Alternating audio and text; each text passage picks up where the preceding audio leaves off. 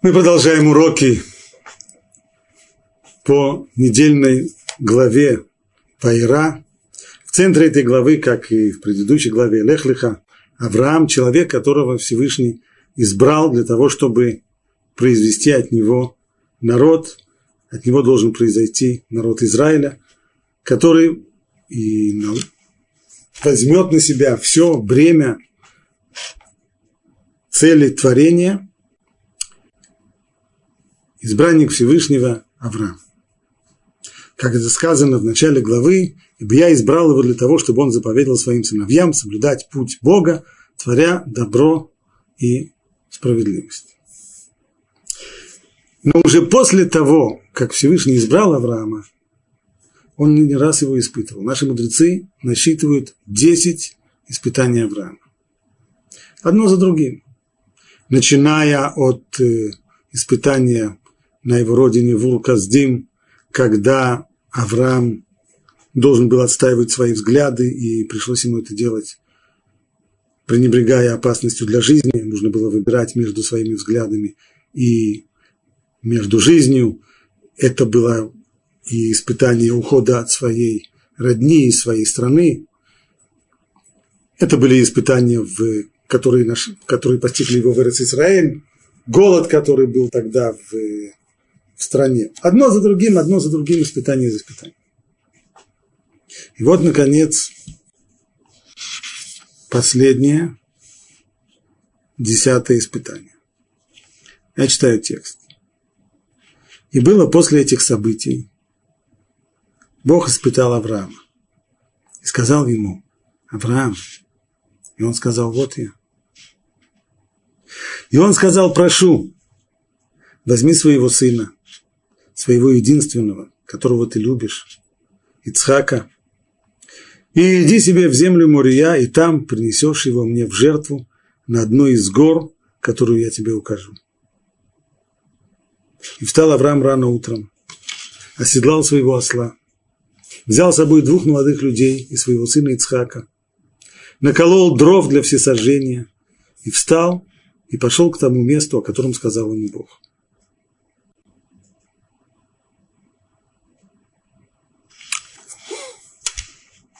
Жертвоприношение Ицхака.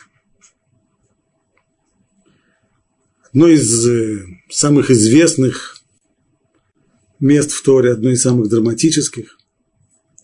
Испытание, которому подвергает Всевышний своего избранника, требуя от него принести в жертву его единственного сына Ицхака, который родился у него в возрасте 100 лет, после того, как на протяжении многих-многих лет Авраам оставался бездетным.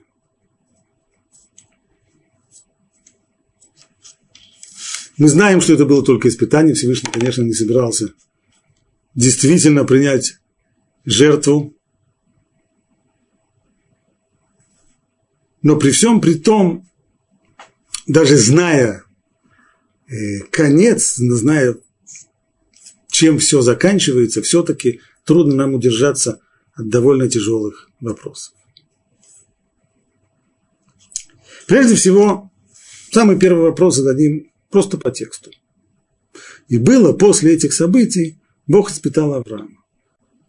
Испытание – очень важная вещь. А почему так важно? И важно ли это вообще, что это было после этих событий? После каких событий? То есть хронологическая связь того, когда это произошло, это вообще важно? И какие события имеется в виду? После каких событий? Если посмотреть по тексту Торы, то самое близкое событие, описанное перед этим, было в то время Авимелех и Фихол, его начальник, сказали Аврааму так, Бог с тобой во всем, что ты не делаешь, теперь же поклянись мне Богом, что ты не изменишь ни мне, ни своему сыну, ни своему внуку. Иными словами, царь э, палестинцев Авимелех, которым поначалу с Авраамом сложились не самые лучшие отношения, теперь он уже наоборот отправляется к Аврааму и предлагает ему заключить союзный договор. Это, на первый взгляд, выглядит довольно странно. Союзный договор между царем, представителем государства и частным человеком, но вместе с тем Авимелех объясняет, почему это. Он видит, что Бог с ним, с Авраамом во всем, что он делает, и поэтому Поди знает, вдруг когда-нибудь у него возникнут какие-нибудь неприятности с Авраамом, он хочет их избежать, заключает с ним союзный договор. Ну, если так, то какая связь между этим союзным договором и между тем страшным испытанием, которому подвергается Авраам? Не ясно. Тогда, может быть, имеется в виду другие события. Если другие события, то какие? Второй вопрос. Мудрецы наши насчитывают, как мы сказали, 10 испытаний Авраама. Но ни одно из этих испытаний, хотя о нем рассказывается в Торе, об этих, о всех этих испытаниях в Торе рассказывается, но нигде Тора не дает такого заголовка. И Бог испытывал Авраама и сказал ему, уходи себе из своей земли, из своей страны, от дома своего отца. Или Бог испытал Авраама и устроил небольшой голод в стране Израиля. Или Бог испытал Авраама и сказал ему, выгони свою жену, Агарь, и своего сына Ишмаэля и так далее. Все это были испытания, безусловно. Но нигде Тора не пишет конкретно в тексте, что это испытание. Мы это уже понимаем как испытание, мудрецы наводят порядок, насчитывают их 10 одно за другим. А почему только здесь вот именно по поводу жертвоприношения Ицхака Тора в открытую пишет, и было после этих событий Бог испытал Авраама. Это наш второй вопрос. Третий вопрос. Написано, что Бог испытал Авраама. Это было только испытание Авраама? А что с его сыном Ицхаком? Ну, может быть, Ицхак ничего не знал, ничего не понял. Поверхностный взгляд действительно может так э, это воспринять. Да и не только поверхностные люди, в общем-то, которые, казалось бы, должны понимать куда лучше. Скажем, если возьмем э, очень известную картину величайшего художника Рембранта «Жертвоприношение Ицхака», то изображается там Ицхак в виде 14-15-летнего мальчика, юноши, и, ну, который, может быть, ничего не, не, не знал, не понял его. Но в соответствии с устной Торой, если внимательно-внимательно сопоставить различные отрывки и хронологию Торы, то получается, что Ицхаку в это время было 37 лет. И вряд ли он э, не понимал, что происходит. В особенности, если мы посмотрим еще один отрывочек, зачитаем текст в продолжении. «И взял Авраам дрова для всесожжения, нагрузил на своего сына Ицхака, и взял в руку огонь и нож, и пошли они оба вместе. И обратился Ицхак к своему отцу Аврааму и сказал, «Отец!» И тот сказал, «Я здесь, мой сын». И тот сказал, «Вот огонь и дрова, а где же ягненок для жертвы?» И сказал Авраам, Бог усмотрит себе ягненка для жертвы, сын мой. И пошли они оба вместе. Тора не пишет здесь прямым текстом, но совершенно ясно, что после того, как повисла эта пауза после этой фразы, Бог усмотрит себе ягненка для всесожжения, сын мой. То есть, конечно, все понял. Не мальчик он был, взрослый человек, 37 лет. Тогда вопрос у нас, почему же это жертвоприношение, почему же это испытание Авраама, а не испытание Ицхака?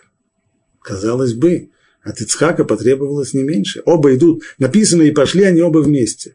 Авраам идет приносить жертву, а Ицхак идет для того, чтобы стать жертвой. Так почему же испытание только для Авраама, а не для Ицхака? И, наконец, в чем смысл испытания вообще? Лишь понятно, что если человек, скажем, он должен взять себе на работу э, секретаря или еще кого-нибудь, то он предложит ему испытательный срок. Человек, он не в состоянии заглянуть другому в душу, понять, хороший тот работник или нет. Он предлагает ему испытательный срок на протяжении этого времени, станет понятным, действительно ли перед нами серьезный работник, ответственный, честный и так далее. Так далее. Но Всевышнему это не нужно. Он вне времени. Поэтому ничего сокрытого, сокровенного от него нет. Все, что будет в дальнейшем, в будущем, все до конца, до конца всей истории, ему все известно. Все как на ладони уже сегодня. У него нет разделения на вчера, сегодня, завтра. Будущее не скрыто от него, как от нас. Поэтому какой смысл ему испытывать? Ведь он же заранее знает, чем кончится любое испытание. Выдержит человек испытание или нет. Тогда зачем нужно испытывать?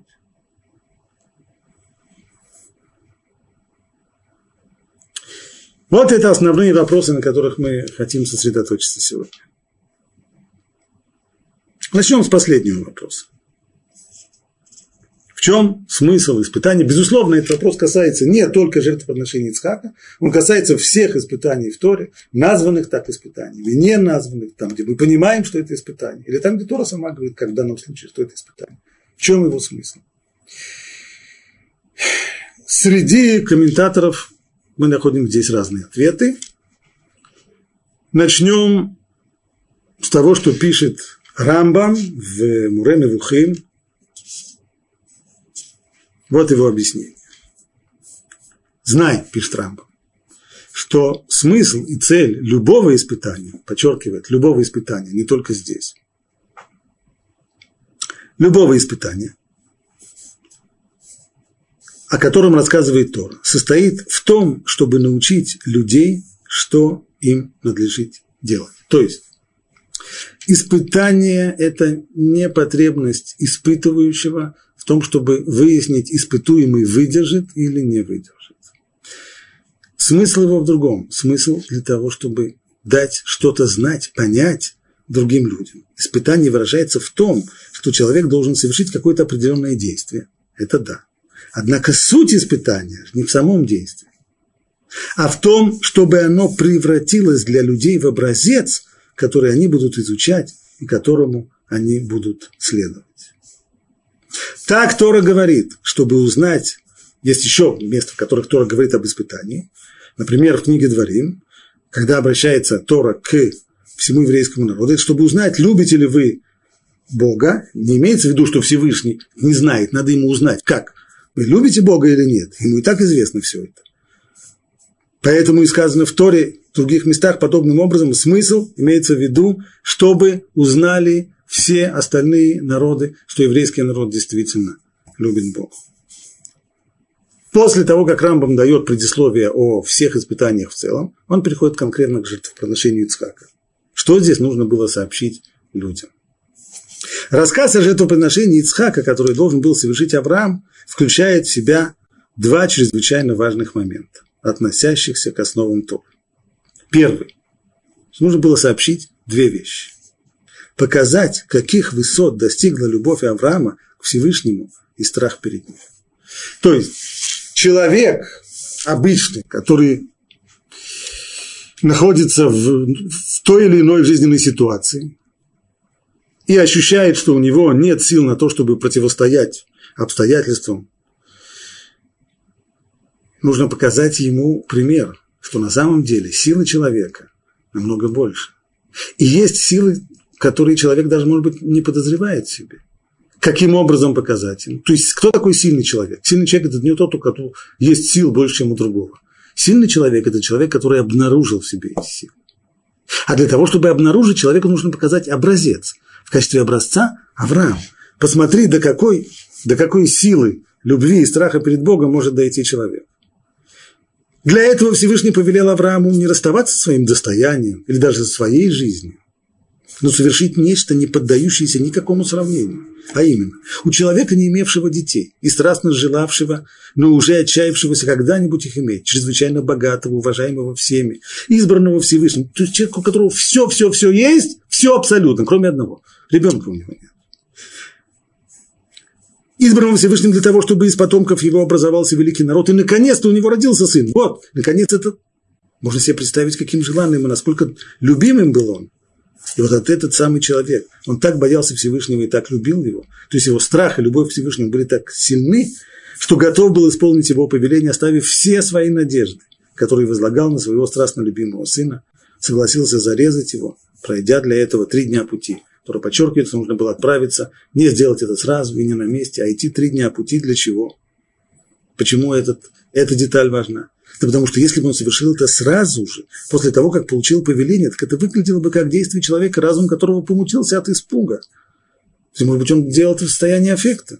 Однако по прошествии трех дней после получения приказа оно уже выглядело как деяние обдуманное, как обдуманный поступок трезво мыслящего человека, осознанное, как истинное повеление выше, как проявление любви и страха перед Всевышним. Цель его, чтобы широко распространилось между людьми знание, что можно совершить ради любви к Всевышнему и страха перед ним, не помышляя о награде и не боясь наказания. Всевышний не пообещал Аврааму какую-то награду за это действие. Он не угрожал ему каким бы то ни было наказанием, он просто попросил его, пожалуйста, прошу тебя, принеси мне в жертву своего единственного любимого сына. Поэтому и ангел в конце говорит, вот теперь я знаю, что ты боишься Бога, то есть не то, что Всевышний, а, раньше я не знал, а вот теперь ты, наконец, я убедился в том, что ты богобоязненный человек, нет, имеется в виду другое, подчеркивает Рам, имеется в виду теперь все народы, все народы могут это понять. Вслед за Рамбамом идет и другой очень известный комментатор, более поздний, Дон Ицхака Барбанель. Он связывает с этим само значение слова как сказано, то, что сказано в тексте, Бог испытывал Авраама, слово «неса» испытывал, говорит Абарбанель, здесь у него дополнительное значение от корня «нес». «Нес» – это означает, два у него значения. Прежде всего мачта. Мачта, на которой находится флаг. Мачта должна быть высокая, она возвышается для того, чтобы все видели ее издалека. Точно так же и здесь. То есть это действие, которое делает Авраам, то, на что он здесь призван, это действие смысл которого в том, чтобы все люди увидели, все люди узнали, на что способен человек. Второе его значение, слово «нес», это вообще чудо. Но и смысл-то чуда, он тот же самый. Что значит чудо? Чудо – это что-то, что Всевышний производит, какое-то действие, не выходящее за рамки законов природы, которое происходит именно для того, чтобы люди все о нем узнали и сделали бы из него, и сделали бы из него выводы. Сказать, что это простое, очевидное, э, самое простое значение слова, так и нет. Простое, самое простое значение слова Ниса это испытал, проверил, но вместе с тем нельзя отрицать того, что действительно у этого слова есть и возможные дополнительные значения. Есть еще один вопрос, связанный с этим комментарием, комментарием э, Рамбама и Абарбанеля. А Ибн Эзра приводя эту мысль, не, не приводит ее от имени Рамбама, конечно, но приводя эту мысль от имени более ранних комментаторов, он э, возражает, каким образом можно объяснить происходящее как э, образец поведения для других. Ведь если бы Авраам сделал бы это действие, совершил бы это на глазах у масс людей, тогда, конечно. Но ведь Авраам отправился отправился туда практически один. Даже сказано, что он взял с собой двух молодых людей, двух сопровождающих его людей. Но потом, когда они уже пришли к горе Мурия, сказано там так. И пришли они на то место, о котором сказал им Бог. Простите еще раз. Э, как, как, когда они приходят на то место, то сказано, где эта фраза у меня убежала, вот,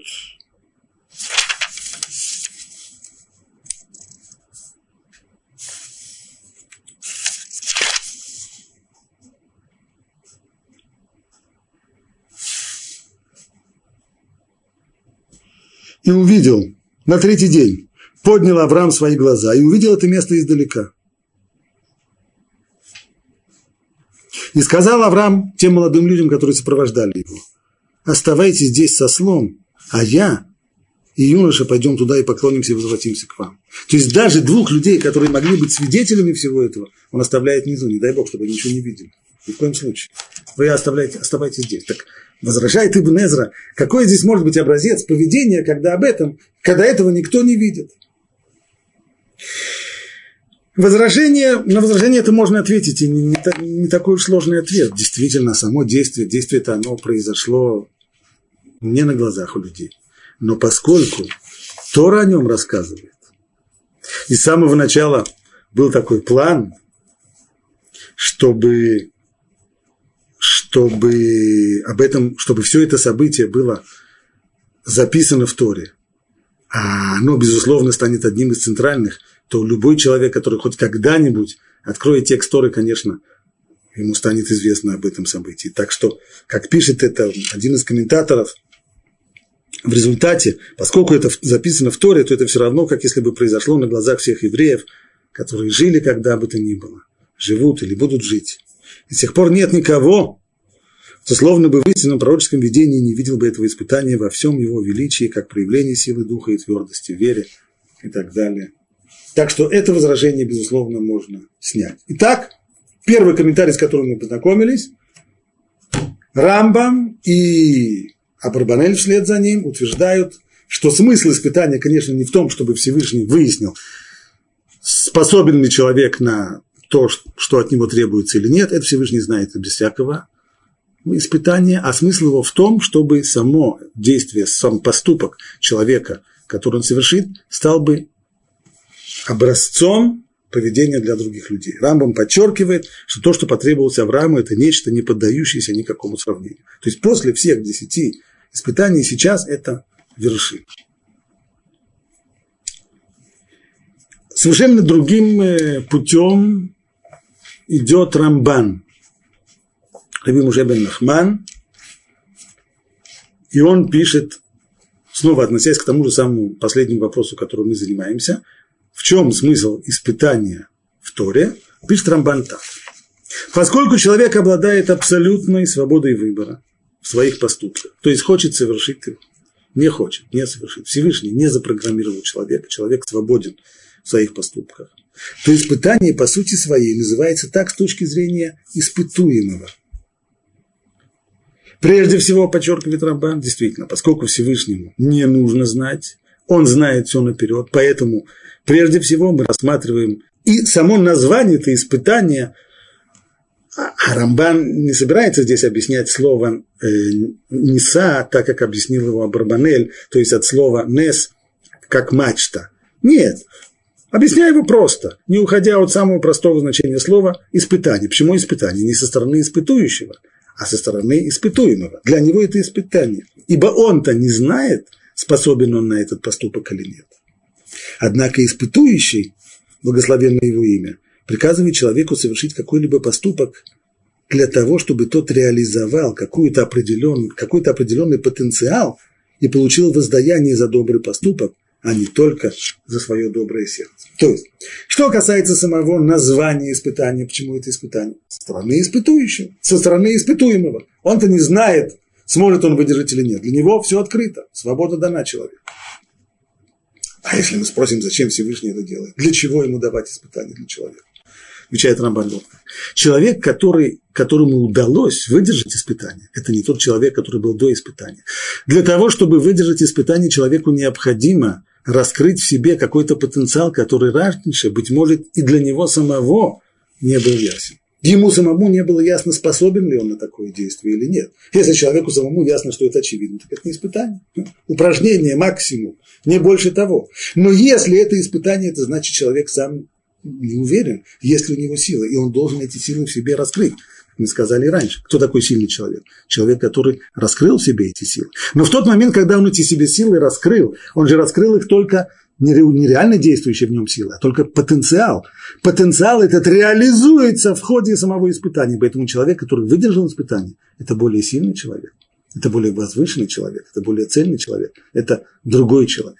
Стало быть, испытание, прежде всего, оно ради самого испытуемого. Оно дает ему возможность вырасти, оно дает ему возможность измениться, оно дает ему возможность быть сильнее.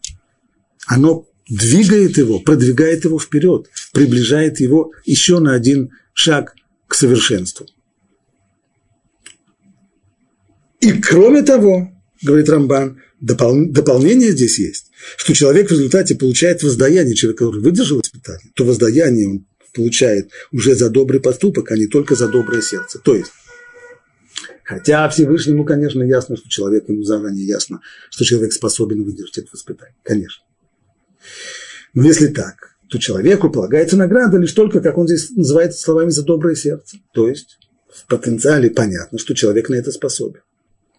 Однако быть сам человек здесь должен быть заинтересован в том, чтобы этот потенциал реализовать не только для того, чтобы стать лучше, сильнее, больше, не только для того, чтобы самому измениться, но и награда от Всевышнего за реально, так уж Всевышний создал мир, что награда за реально совершенный поступок куда больше, чем награда за поступок, который он мог бы совершить, потенциале, но не совершил. Безусловно, и в том случае мудрецы подчеркивают это э, не раз, скажем, сказано, что если человек хотел сделать какой-то добрый поступок и не сумел его совершить в силу непреодолимых обстоятельств, то все равно ему получается награда, ему, ему безусловно, награда причитается, его, его не обманут.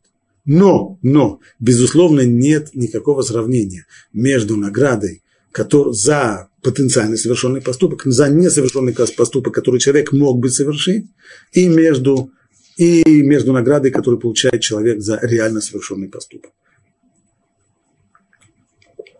Так пишет Рамбан. В другом месте он развивает еще свою мысль и подчеркивает, зная, что Всевышний испытывает именно праведника. Более того, не только что мы говорим, что Всевышний заранее знает, испытывает человек или нет. Это очевидно. Более того, если есть хоть какая-то тень сомнения, что, может быть, человек не выдержит, так его не испытывают. Зачем нужно давать испытания, испытания тому, кто не, его не выдерживает? Испыта, испыта, испытывают именно того, кто способен выдержать. И такой человек в результате того, что он выдерживает испытания, он возвышается. Когда он знает, что праведник исполнит его волю и желает поднять его еще на более высокий уровень, вот тогда Всевышний дает такому праведнику какое-то повеление в виде испытания. Всевышний никогда не испытывает нечестивцев, которые не слушаются его. Об этом речи нет. Таким образом, все испытания, которые есть в Торе, они на благо испытуемого. Не ради того, кто испытывает, а ради испытуемого человека. Это Рамбан. Ну, есть у нас два взгляда. Они разные. Мы дали два ответа на вопрос, зачем вообще нужны испытания. Однако остались остальные пока что вопросы, на которые мы испытания не, на которые мы ответов не получили. Я их еще раз напомню. Почему это испытание Авраама, а не Ицхака? Первое. Второе. Почему только здесь Тора называет это испытанием, а все остальные предыдущие испытания? Они понимаемы нами как испытания, но не названы так, черным по белому. И, наконец, в самом начале возник вопрос чисто по тексту. И было после этих событий. Бог испытал Авраама и сказал ему, Авраам, почему вот именно это после этих событий? Каких событий? Почему это так важно? Раши, отвечая на последний вопрос, в чем здесь связь с предшествующими событиями, говорит, что не имеется в виду те события, которые вот конкретно-конкретно в тексте упомянуты перед э, рассказом о жертвоприношении Ицхака. Общий принцип известен. Тора, изложение текста Торы не построено по хронологическому принципу, принцип совершенно другой. Отрывки изложены так, что они, их связь по смыслу, а не обязательно по хронологии. И поэтому Раши действительно приводит объяснение из Талмуда, трактат Медрин, который говорит так. После каких, Ваияхара Дварим или после каких событий, ну, мы в, в тексте перевели по литературный перевод, и было после этих событий. Хотя слово «дворим», как известно, много многозначное. Оно означает либо вещи, либо дела, события или слова. Мидраш понимает это просто как слова. После слов, после речей. Так вот, некоторые мудрецов говорят, было это, имеется в виду после речей сатана. Сатан, что такое сатан? Сатан, сатана, не, не совсем черт с рогами, совсем не черт с рогами. Что это за сила такая? Не имеется в виду то, что представляется в, в христианском богословии, что некоторая сила, которая противостоит Всевышнему и делает пакости. Имеется в виду ангел. То есть посланника. В чем его миссия этого, этого посланника? В чем, что он, собственно говоря, должен делать? В Танахе Сатан появляется э, в книге, в самом начале книги Иова. Там речь идет о том, как собираются ангелы, среди них Сатан. Всевышний обращается вот к этому ангелу под названием Сатан. Обращается к нему с такими словами. Вот видел ли ты такого праведника, который зовут Иов, человек праведный, непорочный, что Сатан отвечает, это вообще-то да, конечно, праведный, порочный, да. Но при таких условиях, в которых он живет, когда у него все хватает, он богатый, он здоровый, он удачный, все у него замечательно, семья хорошая. Так, это не так уж сложно быть праведником. Вот если бы его немножко за жабры бы взять, поставить его перед тяжелыми испытаниями, чтобы он был больной, бедный, несчастный, и он вот тогда останется праведным, вот это другое дело. На что он получает от Всевышнего разрешение, пожалуйста, можешь его испытать. То есть, кто такой сатан? Это та самая сила в мире, которая требует от человека реализовать заложенный в нем потенциал. Она и требует от человека испытания. Рамбам писал, что когда праведник выдерживает испытания, то он получает награду не только за доброе сердце, но и за добрый поступок. То есть, хотя известно, есть в нем уже потенциал, есть в нем уже силы, и этот поступок, понятно, что он способен совершить. Ну, и все замечательно. Нет. От человека требуют реализовать это на деле. Вот эта сила, которая требует реализовать от человека то, на что он способен, ее называют здесь сатан. Так вот после слов сатана, который обвинял, говоря, из всей устроенной Авраамом трапезы он не принес тебе в жертву ни одного тельца, ни одного ягненка. Что там было, когда у Авраама родился сын? То написано, что он сделал большой пир. Ну, он всех угощал, пригласил самых больших уважаемых людей, замечательно. А хотя бы жертву одну, хоть ягненочка какого-нибудь, барашка какого-нибудь, теленочка какого-нибудь, ничего. Есть здесь обвинение, как же так?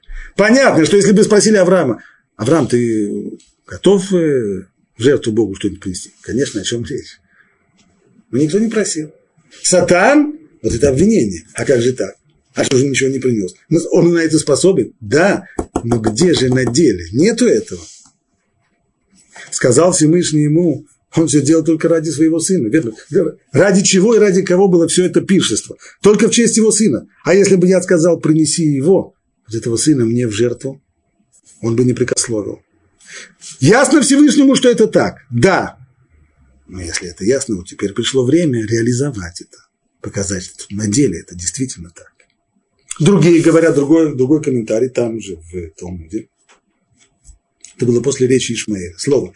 Не после тех событий, а после тех речей, который хвастался перед Ицхаком тем, что он был обрезан 13-летним. Он, ему не было 8 дней, он был 13-летний мальчик, и вообще-то мог бы убежать, как это известно у наших соседей арабов, когда они до сих пор делают обрезание в маленьком возрасте 13 лет. Не все мальчики любят эту процедуру, некоторые из них э, сопротивляются и убегают. Ишмаэль нет. Ну, есть чем гордиться? Есть. Хвалился перед Ицхаком. Сказал ему Ицхак, ты хочешь смутить меня, говоря только тем, что ты был готов пожертвовать одним органом, так если бы Ашем сказал мне, принеси себя в жертву мне, я бы тоже не прикословил. А, если так, снова, есть такая готовность, есть такая возможность, скажи на деле. Так пишет Раши. Объяснение, что значит и было после этих слов. То есть все то испытание, которое прошло, оно было результатом того, что потенциал этого это, этих событий, этого испытания был уже, а теперь нужно доказать на деле. Кстати, из последнего комментария, опять же, только усиляется этот вопрос. Если так, то почему это испытание Авраама? Это испытание Ицхака. Он здесь готов жертвовать собой. В первом комментарии это испытание Авраама. Он готов жертвовать самым-самым дорогим, что есть у него. Но во втором комментарии, по идее, должно было бы быть испытание Ицхака. Так писал Раш. А есть еще одно объяснение. Объяснение Мальбима. Мальбим объединяет два вопроса. Первый, что значит после этих событий? Второе, почему только здесь Тора пишет, что Бог испытал Авраама, а обо всех остальных испытаниях, девять предыдущих испытаний, Тора ни слова об этом не сказал. Отвечая на оба вопроса, Мальбим пишет так. Нужно вот эту вот первую фразу в тексте прочитать перевести ее чуть-чуть иначе. Обычно мы ее переводим так. И было после этих событий, каких-то событий или слов, что было, что Бог испытал Авраама и сказал ему Авраам, и так далее, и так далее. Говорит, Мальбим починать нужно не так. И было после всех этих событий. Каких этих событий? Ни слов и ничего.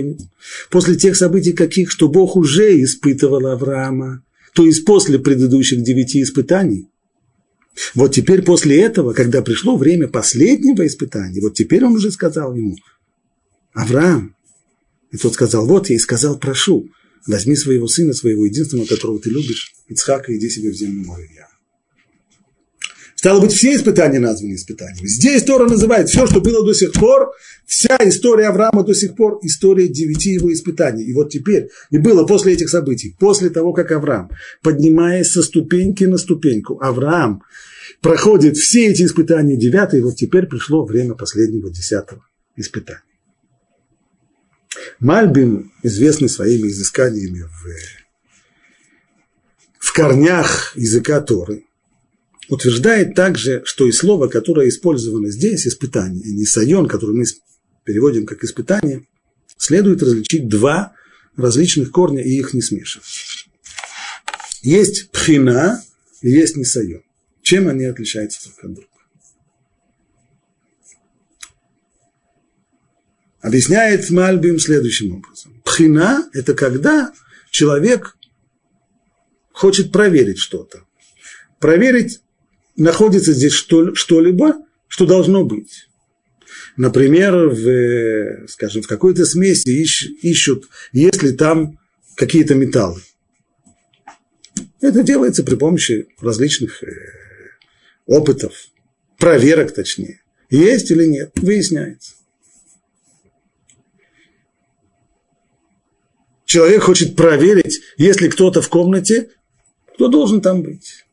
Но нисайон – это совсем другое. Нисайон – это когда пытаются выяснить, а не, нет ли там чего-то, чего не может, чего и не должно быть там.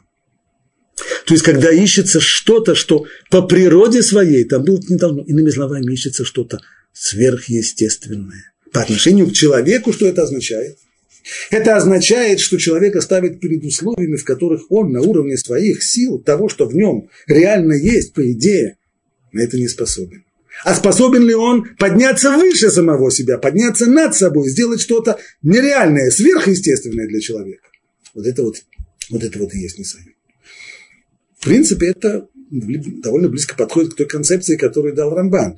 Что говорит Рамбан? Что каждое испытание, оно поднимает человека. То есть человек после испытания, он совсем другой человек. Для того, чтобы выдержать это испытание, ему нужно реализовать в себе какой-то потенциал. Ему нужно разыскать в себе каких-то, какие-то силы, о которых, быть может, и он сам не имел понятия. Верно. И если так говорит Мальбин, то на самом деле мы можем, объединяя все вместе, увидеть, что это испытание, испытание Авраама, есть в нем три совершенно разных аспекта, причем все три, все три приведены в Мидраше. Вот этот Мидраш. Идея Мидраша уже та, которая была упомянута в Рамбане, э, в, э, у Рамбана, простите. А именно, что Всевышний испытывает только того, о ком ему ясно, что он выдержит испытание. И приводится это там на трех различных примерах. Первый пример. Если человек обрабатывает лен, то этот лен для того, чтобы его обрабатывать, его нужно сильно бить. После того, как он замачивается, его нужно еще сильно бить. Трепать его. Трепет лен. Так если у человека есть хоть какое-то опасение, что лен его немножко подгнил, то он трепать его сильно бить не станет, просто испортится. Но хороший ли он? Наоборот, чем больше его бьют, чем больше его треплят, тем он становится только лучше и лучше. Это как раз та сторона, тот аспект испытания, который выделяет Рамбан. То есть испытание оно для испытуемого, который становится лучше и выше, он возвышается, он растет, он усовершенствуется с каждым испытанием. Это первый. Второй пример дает Мидраш. Иллюстрирует ту же самую идею. Если у человека есть две коровы, одна корова сильная, вторая корова слабенькая, ну, на какую из них он наденет хаму для того, чтобы пахать на ней? Только на сильной корове. Здесь уже она на слабую корову он ничего не сделает. Что с нее взять? Здесь уже имеется в виду испытание для испытующего. То есть, что делает корова? Она работает на своего хозяина. Точно так же и здесь. Это работа, служение Всевышним. Третий пример. Гончар. Когда он рекламирует свою посуду. У него стоят горшки. Каким образом он рекламирует? Бьет горшок, с другой стороны палку, бьет по горшку, бьет со всей силой, с одной стороны стук привлекает людей, с другой стороны все видят, насколько крепкий, сильный горшок, что даже когда по нему сильно стукнешь палкой, ничего с ним не случается. Ну, говорит Мидраш, если у гончара есть хоть малейшее сомнение, что, что у него треснутые горшки или слабенькие, станет ли он по ним стучать палкой? Конечно, нет, он забьется. Если так, он уже выбирает самый сильный горшок. А это уже для чего? Здесь мы видим, это делается для для людей, чтобы они увидели, какие, какие хорошие у него горшки, пришли покупать. Это, та, это тот аспект испытания, о котором писал Рамбам в Муреновухим и Абарбанель, а именно, что испытание, оно не для испытующего, не для испытуемого, а для кого? Для людей остальных, чтобы видели, чтобы видели, чтобы получили для себя образец поведения. И так получается, пишет Мальбин, что в любом случае есть все три, все три аспекта испытания, они были здесь в жертвоприношении Ицхака. Вот теперь я хочу задать следующий вопрос. И Мальбим, и Рамбам Мурена Лухи подчеркивают, что от Авраама потребовалось нечто совершенно невероятное. Рамбам пишет, что Всевышний повелел Аврааму совершить нечто, не поддающееся никакому сравнению. И он здесь объясняет, почему это действительно не поддается никакому сравнению. Мальбим тоже говорит, слово само «нисайон» означает попытку найти нечто, что, по идее, не должно, что, что мы даже не представляем себе и не подозреваем, что есть оно или нет. Это не та вещь, о которой я думаю, что она обязательно здесь должна быть. То есть, когда геолог думает, что здесь, в этом месте, э, должен быть уголь по всем этим, и он делает несколько проб, и таки находит здесь уголь, или находит здесь золото или еще что-нибудь, то это называется пхина. Нисайон – это значит искать здесь что-то, чего здесь, по идее, быть не должно. То есть, снова, по отношению к человеку, это значит, что от него требуется что-то сверхъестественное. И здесь мы не совсем это понимаем. А что такого сверхъестественного? Во-первых, разве... Первый вопрос. А разве мало случаев самопожертвования людей, когда люди жертвуют свою жизнь? Правда, почти все комментаторы пытаются объяснить, что на самом деле то, что требуется от Авраама, здесь это больше. Ибо пожертвовать собой это одно, а пожертвовать своим сыном, таким ему дорогим, после того, как он его сто лет ждал и так далее, это намного сильнее. Ну, об этом можно спорить, да нет, скорее всего, наверное, это так, но вместе с тем у нас есть конкретные примеры поведения, когда люди, простые, простые люди, не такие гиганты духа, как Авраам, но простые люди были способны на это. В одной из книг, описывающих события времен Второй мировой войны. Там есть такое описание. Один раввин пишет, как в концлагере к нему подошел простой еврей и сказал, Рэм, у меня к вам есть вопросы логические. Ситуация такова. Был побег из лагеря, и немцы арестовали заложников, 35 человек. Среди них мой сын.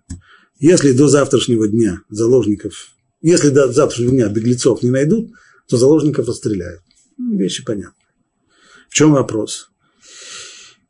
Значит, там находится мой сын среди заложников, а сторожит их барак, сторожат их барак литовцы, и одного из них я знаю. Я могу с ним поговорить, может быть, я могу даже подкупить его чем-то, чтобы он выпустил моего сына. Но штука-то в том, что по заведенному немцам порядке, в тот момент, когда они посчитают, не досчитаются одного, вместо 35 окажется 34, так они возьмут любого другого с, э, снаружи. Имею ли я право освободить своего сына, зная, что в результате будет расстрелян другой человек? Когда Равин услышал этот вопрос, у него руки затряслись, он сказал, я не могу отвечать на этот вопрос. У меня здесь нет ни книг, от голода у меня, от, от голода и от сумасшествия у меня просто голова идет кругом, я, я не могу отвечать на этот вопрос. Кто мог ответить на этот вопрос? Еврей посмотрел на этого раввина, сказал, Рэбби, я все понял. Я все понял, спасибо. На следующий день утром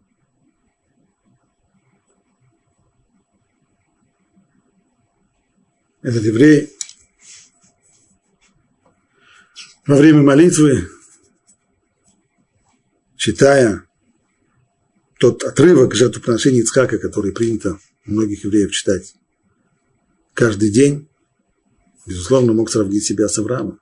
Он тоже пожертвовал своим сыном. Ну, это конкретный, э, конкретное описание того, что произошло 60 лет тому назад. И снова не с каким-нибудь гигантом мысли, гигантом духа. Простой-простой еврей.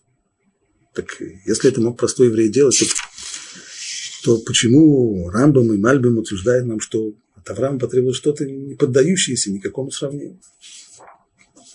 Некоторые отвечают, да, конечно, после того, как Авраам один раз это сделал, то он уже как бы пробил брешь, теперь уже каждый может это сделать.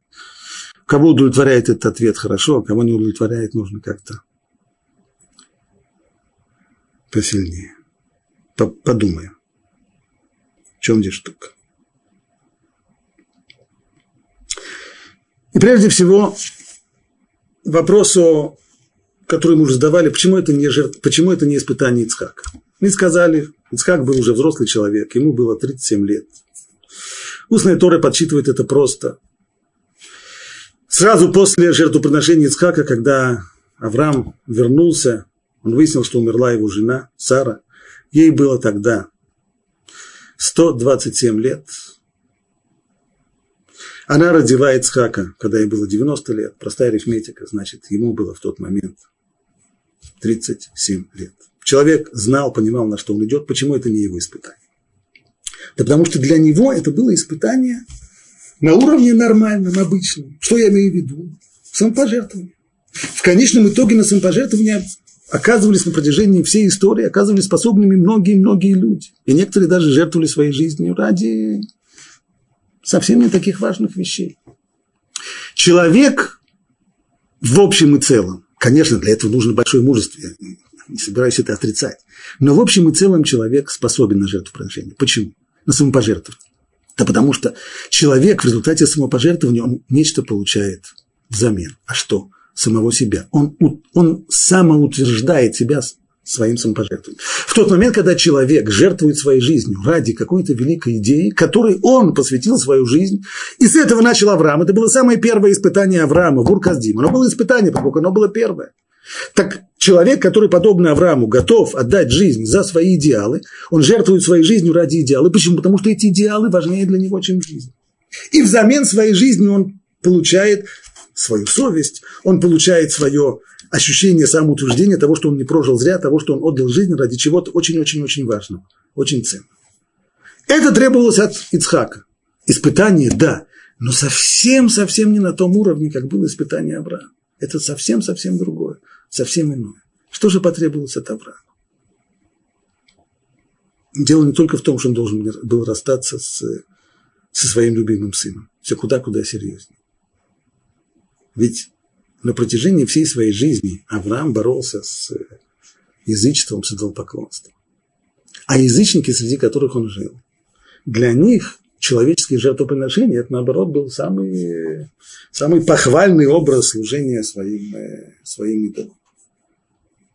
Авраам приближал людей к себе, он пытался выбить из их голов такие ужасные вещи, как язычество, как человеческие жертвоприношения.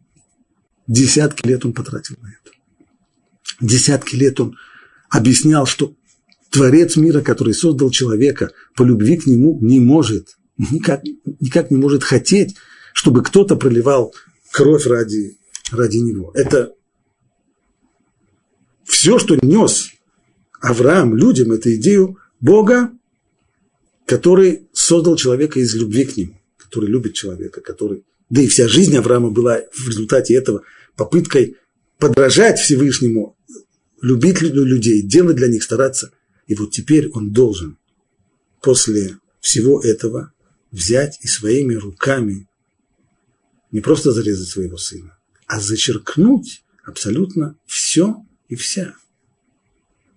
Человек, который, более того, человек, который отдал свою жизнь или что-то очень дорогое для него ради чего-то важного ради идеала, такой человек на следующий день он просыпается с чистой совестью. Конечно, он утратил очень многое, он отдал очень многое, но у него чистая совесть. Тот самый еврей, который в концлагере не захотел освобождать своего сына.